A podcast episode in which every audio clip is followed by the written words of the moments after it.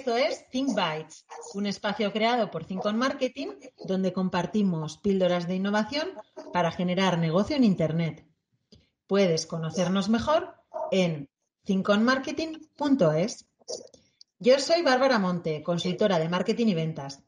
Y junto a mí hoy está, por un lado, Leire Turbe, directora del área de internacional en IETIM.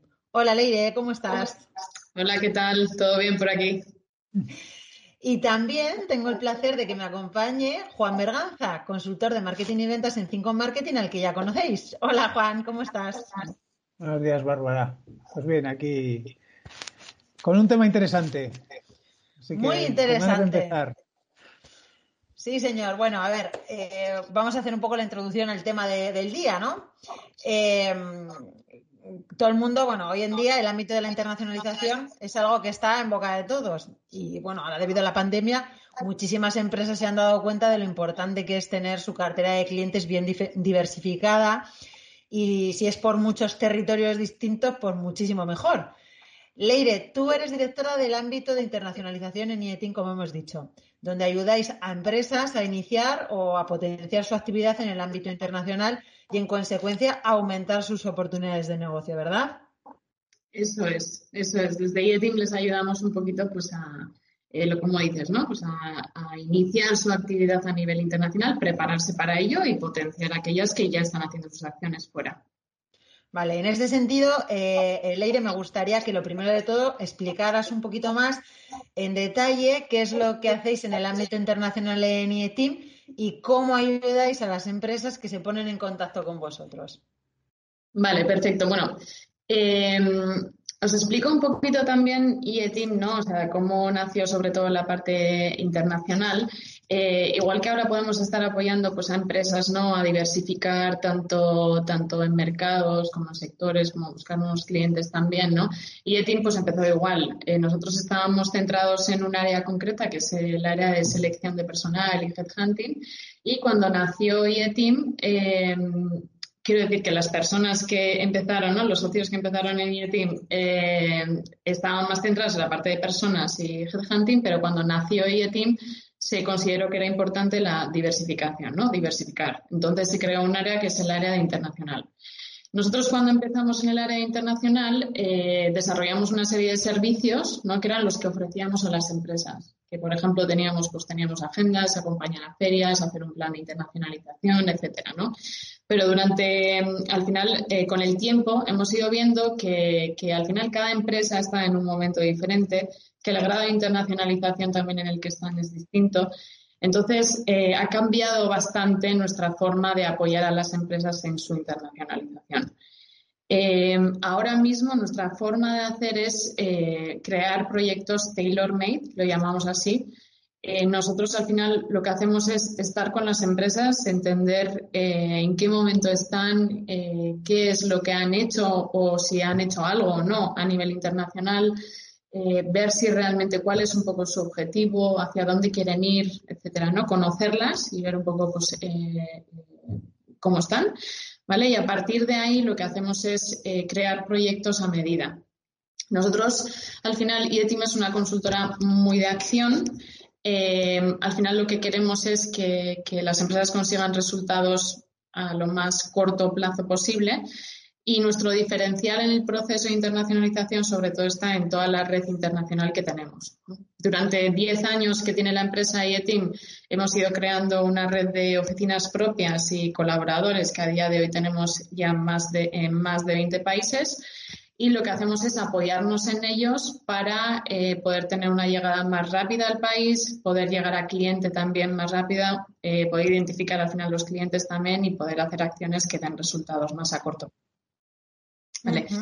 Entonces, eh, lo que hacemos ahí es ofrecer realmente proyectos dentro de. Nosotros somos capaces de ofrecer acciones en todo el proceso de internacionalización desde empresas que no han hecho absolutamente nada fuera, ayudarles a prepararse para salir o hacer acciones iniciales en, un mercado concreto, hasta empresas que ya llevan un desarrollo internacional, que tienen presencia en bastantes países y les ayudamos a potenciar lo que tienen en un país o incluso pues, a implantarse, por ejemplo, a incluso a crear una implantación productiva, por ejemplo, en un mercado. Entonces podemos ofrecer un poco proyectos a medida en todo el proceso completo. Muy interesante. Leire, cuéntanos cuáles son los principales problemas a los que se enfrenta una empresa cuando se lanza al mercado internacional o quiere potenciar esos nuevos nichos eh, en ciertos mercados. ¿Cuáles serían esos principales problemas? Vale. Eh, al final es que depende mucho del tipo de empresa que, sea, ¿no? Si, por ejemplo, es una empresa que no ha hecho nada, nada a nivel internacional, los problemas es que no están preparados, sobre todo, ¿no? Pues para salir. Entonces, es muy importante eh, prepararse para ello, tener una estrategia, ¿no? Eh, que, al final eh, te defina cuáles son los, los, los mercados más interesantes para ellos y la preparación para la entrada en ese mercado es como lo más importante. Pero lo más habitual o los problemas como más habituales cuando ya llegas a un mercado, sobre todo, es que primero no nos conocen. O sea, eh, aunque tú seas líder, eh, aunque tú seas líder en tu mercado o en un nicho concreto o con un producto concreto, lo que sea, aunque, aunque hayas llegado a ser líder en tu mercado, cuando te vas a un nuevo mercado, eh, a un país nuevo, no te conocen de inicio. Entonces, ese es un problema, ¿no? O sea, tienes que hacer marca, tienes que posicionarte, tienes que hacer muchísimas acciones para que primero las empresas entiendan lo que eres eh, y confíen en ti, ¿no? Entonces, bueno, eso puede ser un problema que, eh, que al final, bueno, pues se va solucionando como un poquito más poco a poco y a largo. Eh, después, otra, otro problema puede ser un poco pues, las diferentes culturas. Nosotros tenemos nuestra cultura y nuestras formas de hacer, pero en cada mercado es diferente incluso en Sudamérica, ¿no? Hablamos el mismo idioma, pero no tienen nada que ver con nosotros. Totalmente de acuerdo. Claro, entonces entender esas culturas, adaptarte a esos mercados, el poder tener eh, equipo local, ¿no? O sea, equipo, personas locales que te, que te expliquen cómo funcionan las cosas o que te sepan interpretar los feedback de los clientes y, y al final pues eh, te puedan dar esa visión, ¿no? De cómo se hacen los negocios en destino es súper importante. Eh, después eh, está la competencia, claramente, porque cuando entras en un mercado, eh, por supuesto, tienes competencia local del destino al que estás entrando, pero también internacional. O sea, igual que tú, pues de entra empresas competidoras de otros muchos mercados. Entonces, eh, la lucha, digamos que es como incluso mayor, ¿no? Porque tú en tu propio mercado, pues bueno, ya tienes un nombre, pues al final te has podido diferenciar, puedes tener referencias de empresas potentes, ¿no? Has podido ir haciéndote un hueco durante todo el tiempo que has estado trabajando. Cuando entras en un nuevo mercado, pues eres nuevo como los demás que entran, ¿no? Pero cada vez hay más competencia. Y eh, bueno, el cuarto, bueno, yo decía, había, tenía un, como un cuarto problema, ¿no? Que nos encontramos mucho y es que, que muchas veces no se adaptan los planes a cada mercado, ¿no? Que, bueno, pues que las empresas tienen como, digamos, nosotros llevamos muchos proyectos comerciales, entonces, eh, no, no pues lo mismo el plan comercial que se tenga aquí a nivel nacional, o, eh, o, en un mercado o en otro. O sea, no es la misma la entrada o la forma de entrar en un Estados Unidos o, o en Asia, por ejemplo, ¿no? O en algún país asiático, por ejemplo, o en Francia, en Europa. ¿no? Entonces, es súper importante. Eso es un problema que, que al final es necesario adaptar, adaptar y preparar cosas concretas para cada mercado. Pensemos lo que cuesta realmente desarrollar algo aquí a nivel nacional. Hay empresas que tienen equipos comerciales potentes aquí, que llevan muchísimos años ¿no? pues, eh, eh, desarrollando una empresa aquí. Pues es lo mismo, pero todavía más complicado, ¿no? Eh, poder llegar a tener algo importante y a tener un éxito en un mercado internacional también. A largo, siempre pensando a largo. Y con paciencia, ¿no? Lo que dices. igual puedes ser aquí líder en tu mercado, pero llegas a, un mercado nuevo y es un contexto diferente. pues eso, te tienes que hacer marca desde el principio. Es empezar de nuevo. O sea, es como que. Eh, eso es.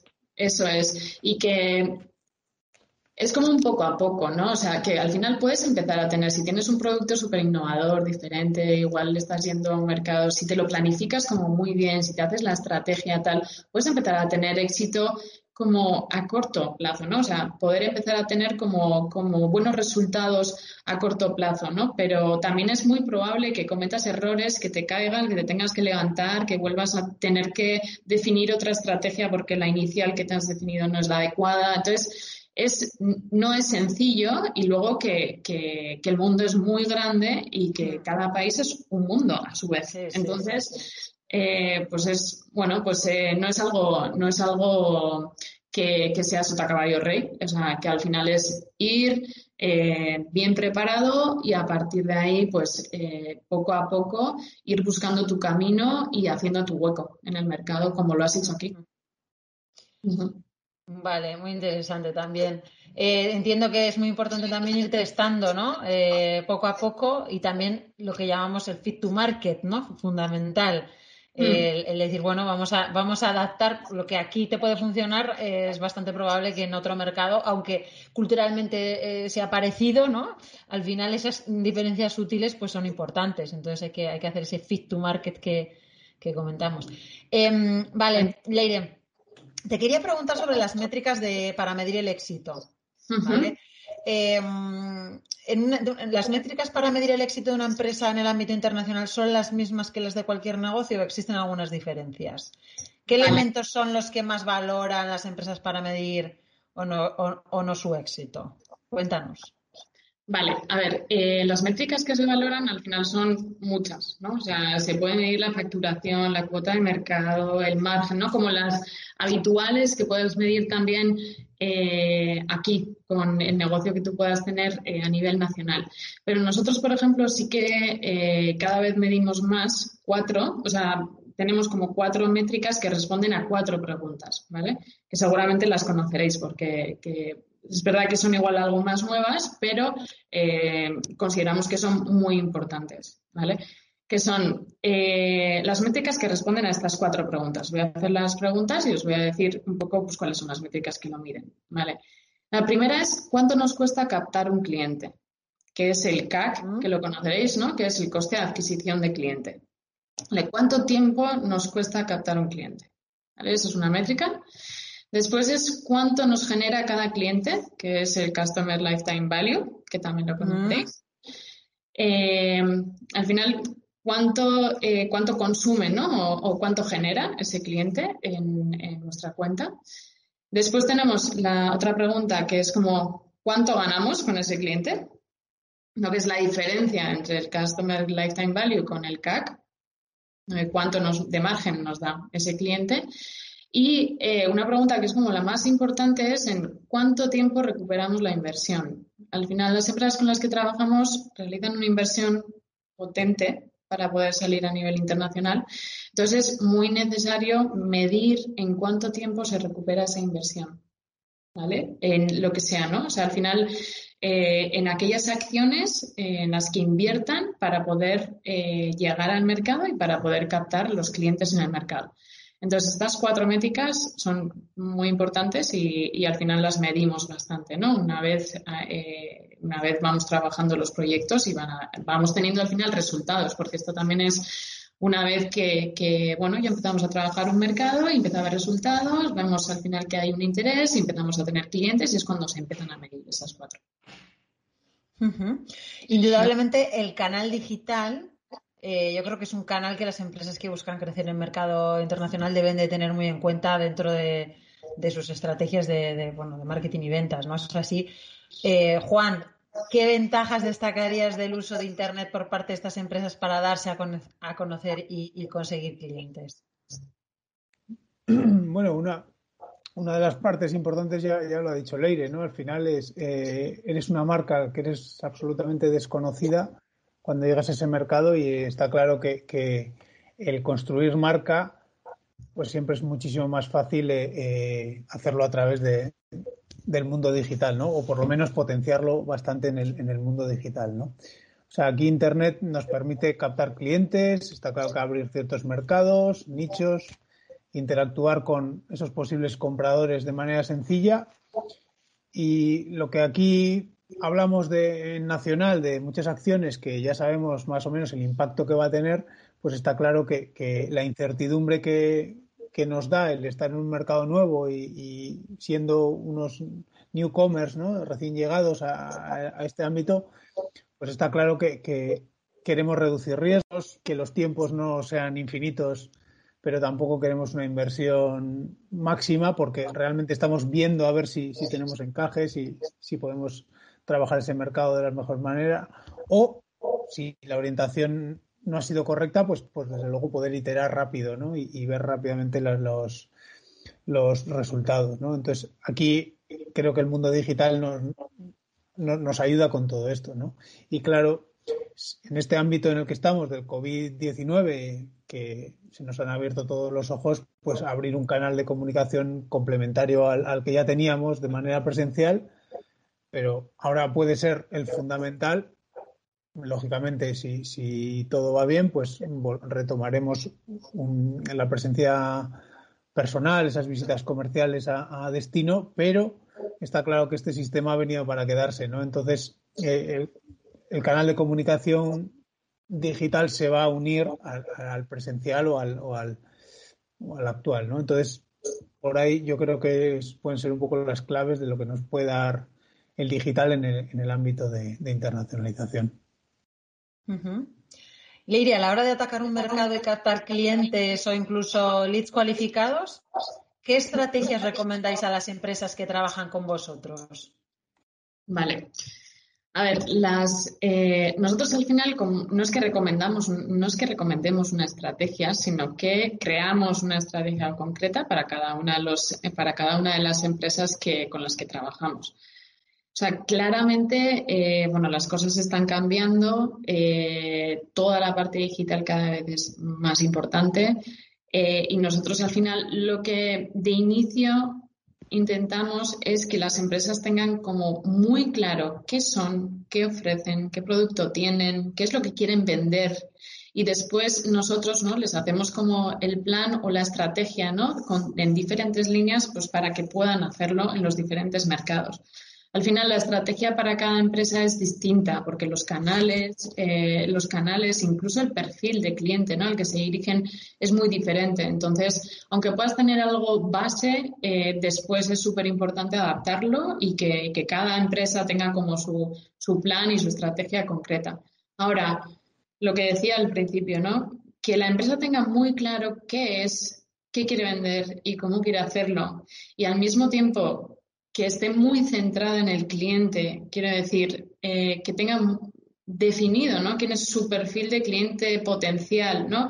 Eh, para vender su producto o servicio y saber también qué personas están detrás de esas empresas, ¿no? Porque muchas veces al final le dices, ¿cuál es tu perfil de, potencial cliente? Y te dicen la descripción de una empresa, pero no entran tanto en el detalle, ¿no? Del interlocutor directo al que te diriges, ¿no? Entonces, eh, toda esa, toda esa parte de, de, a quién te vas a dirigir y cómo te vas a dirigir es súper importante. Y nosotros al final lo que ya entramos es, eh, bueno, que luego hablaremos ¿no? sobre la colaboración, eh, pero, pero más en tanto la parte digital como la estrategia de internacionalización de, adaptada a cada empresa. Hmm. Muy interesante lo que has dicho, lo de eh, que el cliente sean son las personas, ¿no? Eh, y, no tanto las empresas.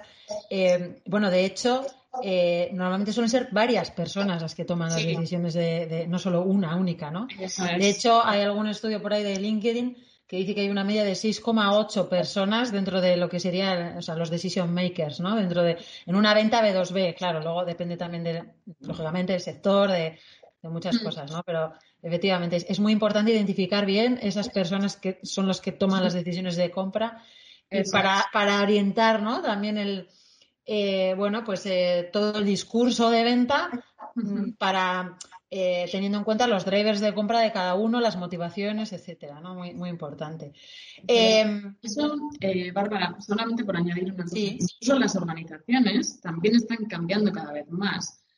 Y, por ejemplo, las estructuras cada vez son más horizontales. Por ejemplo, antes eh, es verdad que igual había un, eh, un director de producción, un director de oficina técnica, un director de tal, ¿no? Pero ahora lo que te encuentras son como directores por proyecto, ¿no? Eh, project managers. Entonces, puede que hoy el interlocutor para la venta de tu producto sea una persona dentro de una empresa y puede que mañana sea otra ¿no? Y tienes que ir más a identificar el proyecto en el que tú entras como proveedor, ¿no? Y después, en cada uno de los proyectos, identificar a la persona. Entonces, eso es identificar a la persona y ver un poco cuál es la problemática concreta de ese proyecto concreto y qué le vas a ofrecer. Entonces, es súper importante estratégicamente prepararte para hacer algo adaptado a lo que el cliente, persona, interlocutor en este caso, quiere escuchar, digamos, ¿no? O necesita. Bueno, al final, la conclusión que saco, ¿no? De un poco de lo que estás eh, comentando es que al final la estrategia, hmm. eso que a veces tanto nos, nos cuesta, ¿no? Pararnos, hmm. pensar, escribir, diseñar, la estrategia al final es la clave para que todo funcione. Y eso es un poco donde vosotros aportáis ahí, pues vuestro conocimiento y donde un poco dirigís, ¿no? O sea, no, no Cuéntanos un poco qué importancia tiene eh, la estrategia dentro de estos procesos. Sí, a ver, eh, es súper, a ver, la estrategia dentro de los procesos de internacionalización es, es clave. O sea, eh, nosotros no es que mm, para nosotros al final, nosotros tenemos un área de estrategia interna, eh, en el área de internacionalización también, ¿no? Pues podemos hacer como esas, esa parte de consultoría inicial a la internacionalización, ¿no? Que es lo que define la estrategia, el plan, las acciones, o sea, lo desglosamos todo, marcamos al final cómo vamos a entrar en ese mercado, haciendo qué acciones, con qué plan, etcétera, ¿no? Pero eh, realmente también, además de, toda esa estrategia ¿no? que se puede definir mucho antes, el tener a las personas en destino que te digan eh, de inicio, ¿no? O sea, cómo funcionan los sectores o, el mercado al que nos vamos a dirigir concretamente, ¿no? Y definir la estrategia también en base a su conocimiento, eso es clave. Pero lo que también hablábamos un poquito al principio, ¿no? Que antes, por ejemplo, las estrategias también eran como más a largo, ¿no? De decir, bueno, pues voy a atacar un mercado y voy a hacer una planificación de uno o dos años de cómo voy a trabajarlo. Lo que pasa ahora es que los mercados también están cambiando muchísimo y la situación en los mismos también, y lo hemos visto durante este 2020, ¿no? Que, que nadie, 2020-2021, que nadie podemos viajar. Acabamos de anular un viaje a Colombia y Brasil porque no hemos podido viajar, por ejemplo, ¿no? Entonces, la estrategia claramente tiene que cambiar. Entonces, ¿qué es lo que intentamos nosotros hacer? Eh, hacer como planes también que sean eh, ágiles y flexibles y que si en un momento dado, aunque tengamos una línea y unas acciones marcadas dentro de una estrategia, si vemos que, eh, que las cosas cambian y de ahí también que somos consultores de acción, porque no es que digamos nosotros que las cosas cambian, es que nuestro principal eh, valor está, o consideramos que el principal valor también está en el feedback de los clientes. O sea, nosotros vemos que las cosas cambian porque las respuestas de los clientes a la hora de dirigirnos a ellos, a la hora de visitarles, de hacerles llamadas, de estar con ellos presencialmente, nos están diciendo que el sector o la situación cambia. Y de esa manera podemos ser flexibles, ángeles y rápidos para cambiar también la estrategia que hemos planeado inicialmente y marcar una nueva. Y nos, normalmente suele ser a corto. Ya no nos planteamos algo como muy a largo, sino vamos como marcando pequeñas acciones, vamos viendo cómo van y vas al final también pues eh, definiendo como el camino adecuado y el que da el mayor resultado. Muy importante el tema de la flexibilidad. Yo creo que eh, mm. si, alguien no lo tenía claro, ¿no? O sea, el coronavirus nos lo ha dejado claro a todo el mundo. Hay que ser flexibles. Sí, em, en ese sentido, la verdad que, bueno, en 2020 la parte internacional eh, para nosotros ha sido clave porque, bueno, muchísimos de nuestros clientes al final que, que, estaban haciendo acciones a nivel internacional, ¿no? Se quedan con, con, clientes en destino que, pues, pues que no pueden visitar, que no pueden estar con ellos porque no pueden viajar, que incluso pues gestiones ¿no? con sus plantas en destino que tal vez pues no pueden realizar porque no pueden eh, no podían eh, desplazarse a los mercados entonces, bueno, pues ahí sí que ha sido clave el tener la presencia de todos nuestros colaboradores y oficinas en destino que, pues al final estando allí, las cosas han sido pues más sencillas, ¿no? Y nos han permitido pues eh, dar una solución a los clientes que tenían los problemas concretos en cada mercado. Era importante. Eh, muy, muy interesante. Eh, otra cosa, Leire, recientemente, como tú antes has apuntado, acabáis de reforzar vuestra oferta de servicios para empresas internacionales con una colaboración precisamente con, con Cinco Marketing. Mm. Cuéntanos primero cómo surgió esta necesidad. pues eh, mira, la necesidad surgió porque, bueno, claramente porque es que vemos que las cosas están cambiando eh, y que al final las empresas se tienen que ir. Bueno, en mi caso, eh, Juan también luego nos cuentas cómo fue, pero bueno, en mi caso fue porque, mm, o sea, veíamos que las cosas están cambiando, que las empresas poco a poco se tienen que ir eh, acostumbrando a hacer negocios de manera digital.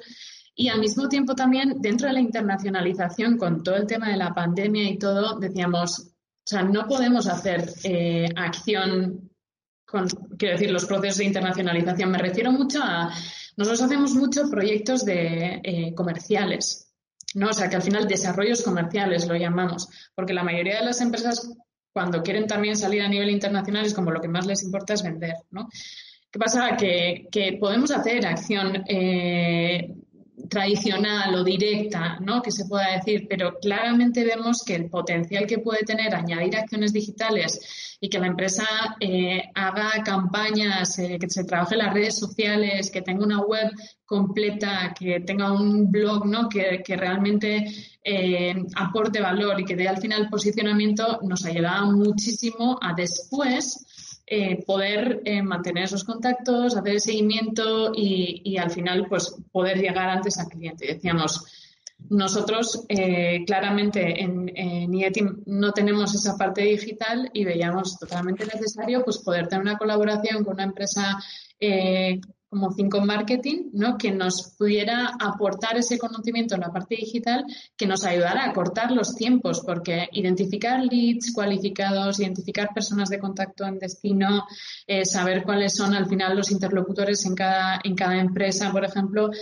es un proyecto, o sea, es un proceso largo. Entonces, esto también, pues, eh, claramente nos ayudaba, nos ayuda a, a, llegar a los clientes antes, a identificar a las personas y a conseguir resultados pues en, menor, en menor plazo.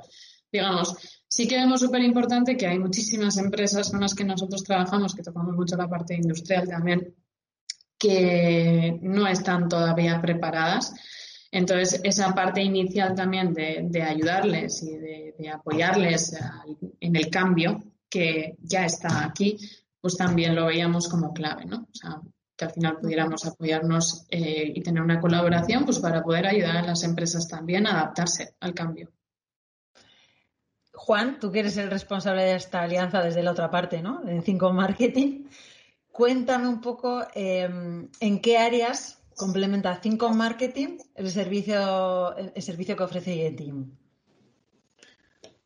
Sí, bueno, tal como ha dicho Leire, bueno, pues al final nosotros también nos hemos dado cuenta que necesitamos, o sea, por la parte de Cinco Marketing, sabemos hacer muchas cosas bien, pero hay algunas cosas que lógicamente no somos expertos, como es el ámbito de la estrategia, como es el ámbito de, de, de, hacer ese acercamiento al mercado de manera presencial.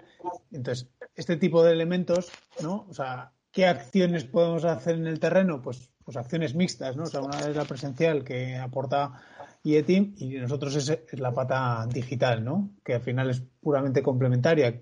¿Qué hacemos ahí? Pues identificamos tendencias, sabemos eh, o podemos identificar qué mercado es el potencialmente más interesante, en qué segmento estar, eh, poder hacer pruebas incluso de productos rápidas, ¿no? Y testeos de mercado. Pues eso al final lo que decía Leide, acelera mucho los plazos, ¿no? O sea, las empresas quieren estar cuanto antes allí funcionando en, destino, pues todo, todas las herramientas puestas a trabajar en, esa misma dirección, pues, pues nos ayuda, ¿no? Nosotros aquí aportamos esa capa de marketing, pero dirigida al ámbito puro de ventas, ¿no? Y entre ambas patas, pues creo que aportamos a que la empresa internacional tiene muchas más herramientas e información para tener éxito allí donde quiere trabajar, ¿no? Y por eso, bueno, pues hemos considerado que lo que decimos siempre, ¿no? Zapatero de tus zapatos, pues si hay una empresa que, tiene esa estrategia, ese conocimiento de, trabajar con las empresas allí, o sea, en destino, y nosotros poder dar esa, capa de, digital, esa capa de, marketing, eh, potenciando ventas, pues, pues creo que podemos ser de valor al mercado. Y bueno, pues por eso hemos generado esta, esta alianza. Genial. Bueno, ya por último, que es un poco tradición en Think Bytes, eh, nos gustaría mm, que, nos dierais cada uno de vosotros tres consejos a aquellas empresas que están empezando o, o, bien empezando o que quieren potenciar sus procesos de internacionalización. ¿Quién quiere empezar? Bueno, empiezo. Venga. Vale. Eh, bueno, al final o sea, son consejos también y, bueno, un poquito también como para que vean la realidad, ¿no? Y que al final no se asusten tampoco en el camino, ¿no? Eh, el primer consejo es, es que teniendo claro, tenemos que tener claro que la internacionalización es una carrera de fondo, es a largo plazo y que en el camino hay cosas que nos van a salir mal y cosas que nos van a salir bien. Pero el primer consejo es que no te rindas a la primera, sino que lo sigas intentando. Que aunque en un mercado no hayas tenido éxito, que intentes con otro que tal vez eh, sí que puedas tener, ¿no? Entonces que, que seas constante y que insistas, ¿no? Que no te rindas. Ese es como nuestro primer eh, consejo. El segundo es que, te prepares, o sea, que, al final analices el mercado, veas cuál es tu diferencial, tus ventajas competitivas, que analices un poco todo lo que puedes, crees, ¿no? O sea, que, que al final te puedes encontrar en el mercado y vete como seguro, ¿no? Eh, al final intentando pues eh, tener como todo lo más preparado posible, siempre saldrán cositas, ¿no? Pero al menos bien preparado, ¿no? Que te vayas, que te encuentres seguro a la hora de entrar en un mercado y que te prepares. Y luego que eh, el siguiente consejo es lo que hemos estado comentando también durante el resto del podcast, que te centres en el cliente, pero no tanto en la empresa, sino más en las personas que hay detrás. O sea, que, al final intentes eh, conocer a las personas que están detrás de esas organizaciones o, a esos interlocutores, ¿no? A los que te vas a dirigir y que te apoyes en personas en destino que, pueden conocer realmente cómo se hacen las cosas y, qué problemática pueden tener esas personas y cómo les gusta recibir la solución, ¿no? Entonces, bueno, eso es un poquito lo que nosotros consideramos, pero que, al final lo vemos y cada vez más que detrás de todo eh, están las personas y el objetivo es pues poder dar una solución y poder al final solucionar un problema que puedan tener esas personas que están detrás de las organizaciones. Pues yo, yo por mi parte, eh, este, este tercer punto que ha dicho Leire está también dentro, dentro de mis recomendaciones, ¿no? ya lo hemos comentado, ¿no? Pero el, definir cuál, es tu buyer persona eh, eh, para ese mercado, para ese nicho, yo creo que es clave y a partir de ahí poner todas las herramientas o, toda la carne el asador para captar su atención, interactuar con, este tipo de personas de la, de la mejor manera, ¿no? Pues de manera no invasiva, pero, pero interactuar con, con este tipo de, de buyer persona lo, lo, mejor posible, ¿vale? Luego, eh, si tienes un producto en tu mercado actual y si tienes dudas de saber si, si realmente ese producto va a encajar, pues mm, lo decía antes Leire, ¿no? no vayas allí con, con, una sola estrategia y la que te ha valido en, en, en España o, o, en tu mercado regional te va a valer en, 300 o 3.000 kilómetros más, más lejos, ¿no? No, al final eh, las costumbres, las, los idiomas son diferentes, las maneras de actuar son diferentes, entonces vamos a intentar, pues eso, hacer testeos, hacer conocer el mercado de la manera más rápida posible, ¿no? Y, con el control del gasto lo máximo posible para, para para que no, no, se nos vaya de madre, ¿no? Y, ver eso si el producto encaja o no, ¿no? Y luego, eh, muchos de los comerciales en el terreno o desde la casa madre, pues necesitan al final contactos sobre los que trabajar, ¿no? Y en este momento con las ferias paradas y pues hay que buscar otras fórmulas de, encontrarlos y de interactuar con ellos, ¿no? Entonces aquí, pues yo la recomendación que hago es eh, aprovechemos la tecnología para que tenemos disponible para hacer esa posible pues, interacción, captación, pues, pues, eso, ¿no? Y, y, también creo que acelerar los procesos, porque para eso nos sirve también, ¿no? O sea, al final eh, podemos trabajar en, varios ámbitos, presencial y, digital, para, para, lo mismo, ¿no? Para ir incrementando nuestra base de datos y, bien segmentada y bien orientada. Esos serían mis consejos. Totalmente de acuerdo con Juan. ¿eh? O sea, que el complemento entre las dos partes es ya, o sea, es necesario, ya es necesario. Es importantísimo, o sea, ya, aunque tengas las personas, es verdad, nosotros hemos ido haciendo una red completa, ¿no? Con personas en destino, etcétera, ¿no?